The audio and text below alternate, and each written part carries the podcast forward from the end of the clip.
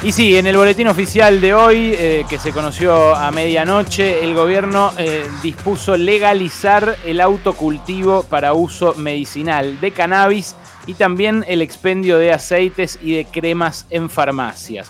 Dice el texto que resulta impostergable, cito textualmente, crear un marco reglamentario que permita un acceso oportuno, seguro e inclusivo y protector de quienes requieren utilizar el cannabis como herramienta terapéutica.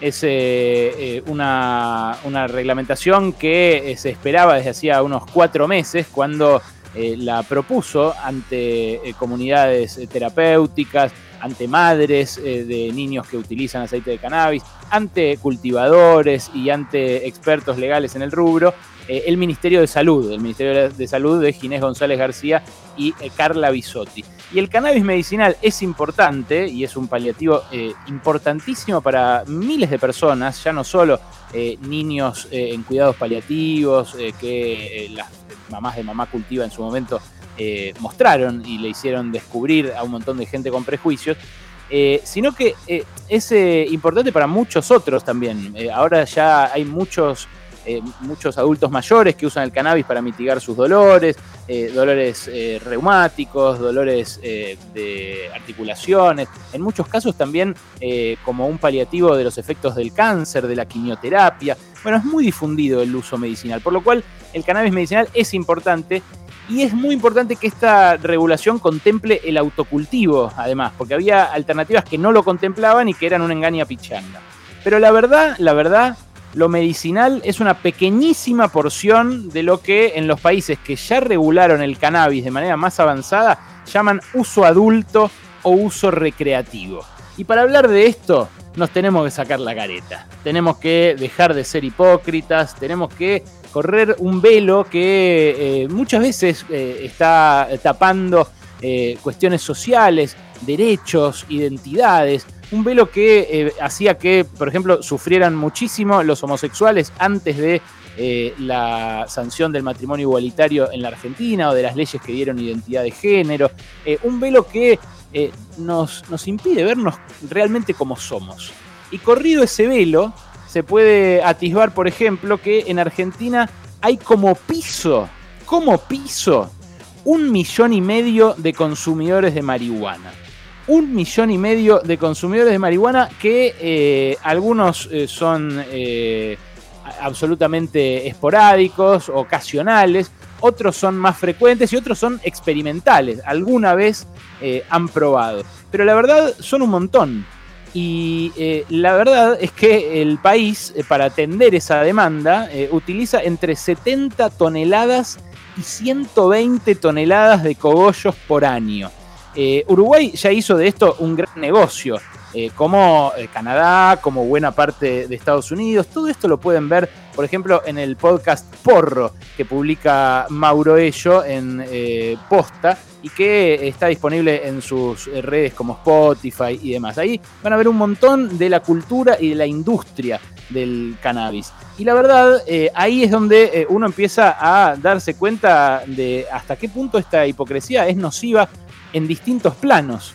Porque los países que regulan, que avanzan en la regulación del consumo adulto, por ejemplo, ven reducirse el consumo de cannabis entre los 13 y los 17 años que es un momento en el cual es, indeseable que alguien consuma cannabis de modo recreativo porque se está formando, porque eh, todavía no está en condiciones de, discernir lo que le conviene para la vida, justamente porque no es eh, adulto y por eso, por ejemplo, se le prohíbe también beber bebidas alcohólicas. Eh, Canadá y varios estados de Estados Unidos usaron la medicinal, el, encare medicinal, digamos, como prueba piloto para luego despenalizar el consumo de eh, la sustancia psicoactiva eh, con fines recreativos. Eh, y la verdad, sirve eso. lo primero importante y lo primero que queda claro cuando uno ahora ve esta reglamentación que salió en el boletín oficial es que estamos hablando de una planta. Estamos hablando de una planta, loco. O sea, de verdad, es una planta que cualquiera puede tener y que miles y miles de argentinos y argentinas tienen en sus balcones, en sus jardines, eh, en eh, placares con luces o, en donde sea. Lo primero importante a saber es esto, estamos hablando de una planta, una planta que como dice Fero Soriano, eh, se usa hace 10.000 años por parte del ser humano. Se, han detectado usos humanos del cannabis de eh, muchísimo, muchísimo antes de Cristo, en distintas culturas. Acá, bueno, lo hemos contado alguna vez también, Belgrano era un impulsor del cultivo industrial de cáñamo, que es cannabis, acá en la Argentina, cuando todavía no se llamaba Argentina. Y esto me lleva a lo segundo, además de eh, decir que estamos hablando de una planta. Lo segundo es que hay un gran mercado, un mercado gigantesco, diría yo, de entre 150 y 200 millones de eh, dólares anuales que hoy está regulado, pero no por el Estado, sino por el narcotráfico, la policía, algunos sectores del Poder Judicial y la política. Y la política, porque la política gana con el narcotráfico, porque obtiene guita a cambio de permisos, de zonas liberadas y también de presiones para liberar a tal o cual. O sea, el mercado ya está regulado, pero está regulado ilegalmente. Lo que el Estado tiene que hacer ahora es regularlo legalmente. Y las fuerzas que distrae el Estado por la ilegalización de las drogas eh, también son tremendas, las fuerzas y los recursos. Eh, un informe oficial de este año muestra cómo creció enormemente la detención de usuarios de drogas eh, en estos últimos años, los años del macrismo, mientras los delitos vinculados a la inseguridad no generaban más detenciones.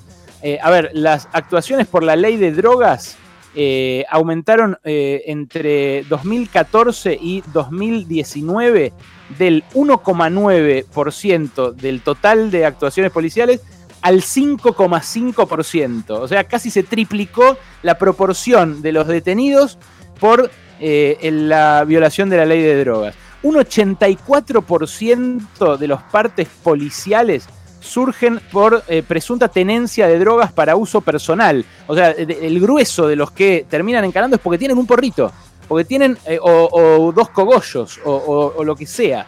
En la práctica, por esto, por este dato, eh, la famosa guerra contra el narcotráfico se dirige principalmente contra las personas a las cuales se pretende proteger con la guerra al narcotráfico. Mira, según datos de Emilio Ruchansky, justamente, justamente eh, la, proporción esta del 84% de los partes policiales es récord. Nunca se habían detenido tantos perejiles como el año pasado por violaciones a la ley de drogas. Emilio Ruchansky es uno de los editores y fundadores de la revista THC, que hace un montón de años que viene diciendo esto. Y acá aparece también la cuestión de la clase social, porque igual que con la legalización del aborto, que hasta hace no mucho tiempo algunos decían que era un reclamo de mujeres de clase media o de clase media acomodada, acá se suele decir livianamente que es algo que le interesa a los pibes chetos de Palermo. Y la verdad, les quiero decir algo, en Palermo es legal hace un montón el porro, ¿eh? En Palermo eh, no está el grueso de estas detenciones. Los detenidos por tener un porro, en general, son pibes con gorritas, son pibes con eh, jogging, son pibes que la policía considera amenazantes porque son pobres o porque tienen pinta de pobres o de potenciales chorritos. Las eh, tareas de calle que hacen la policía son la principal fuente de abastecimiento de hechos tipificados en, esta ley, en la ley eh, de, drogas. Esto también lo destaca Ruchansky. A diferencia de lo que se cree, eh, los que son acusados por tenencia para uso personal no es que son detenidos fumando porro en la calle, son detenidos porque los requisan y cuando los requisan les encuentran, en muchos casos, algo que no era suyo. Bueno, eh, hay eh, una iniciativa que es la de regulación legal del cannabis, eh, que impulsan, por supuesto, la gente de THC, un montón de asociaciones de padres y madres que trabajan terapéuticamente con el cannabis y demás, pero que lo que proponen es, son cinco puntos de acuerdo muy concretos. Cinco puntos que dicen lo siguiente. Eh, por un lado, que la regulación eh, es eh, necesaria y urgente para todas las personas mayores de 18 años, no solo para los que usen de manera medicinal el cannabis. Que esto tiene que ver con el respeto de las libertades individuales y de prácticas culturales también. Que esta regulación busca minimizar las secuelas del narcotráfico y, como digo, reducir esa regulación ilegal que, que ya hay. Eso es lo que dice el punto uno. El punto dos dice que tanto el consumo responsable del cannabis y sus derivados como su acceso en condiciones que impliquen la máxima reducción de riesgos de adicción, porque por supuesto también hay gente adicta que igual que con el tabaco, igual que con el alcohol, igual que con los medicamentos legales, se hace daño consumiendo esto.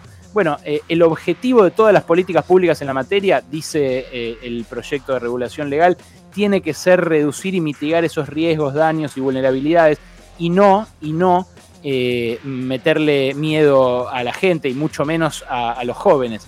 Lo que proponen son restricciones similares a las vigentes para el tabaco. Esto es lo que propone la regulación legal. El cannabis es la sustancia psicoactiva más utilizada en el país después del alcohol y del tabaco. Y eh, las características de este mercado, el tamaño, dice este proyecto, ameritan que se hable de cómo se produce, cómo se distribuye y cómo se comercializa. Finalmente, el eh, punto eh, dice que el autocultivo y los clubes sociales o las formas cooperativas de producir tienen que ser protegidos por la regulación, igual que la disponibilidad de semillas. Esto es lo que pasa en España, por ejemplo, o lo que pasa en Uruguay también. Y finalmente, el punto 5 eh, dice que eh, lo que nunca debería hacer el sistema judicial es criminalizar conductas asociadas al consumo. Esto está basado en un fallo de la Corte Suprema, en el fallo Arriola, eh, y lo que concluye esta, iniciativa es que si no se acata si no se acata el fallo Arriola, se van a seguir coartando derechos humanos de los usuarios de estas sustancias. Eh, me extendí un poco, me parece que lo amerita. Hay que sacarse las caretas en un montón de cosas para eh, poder avanzar como sociedad. Esta, sin lugar a dudas, es una de ellas.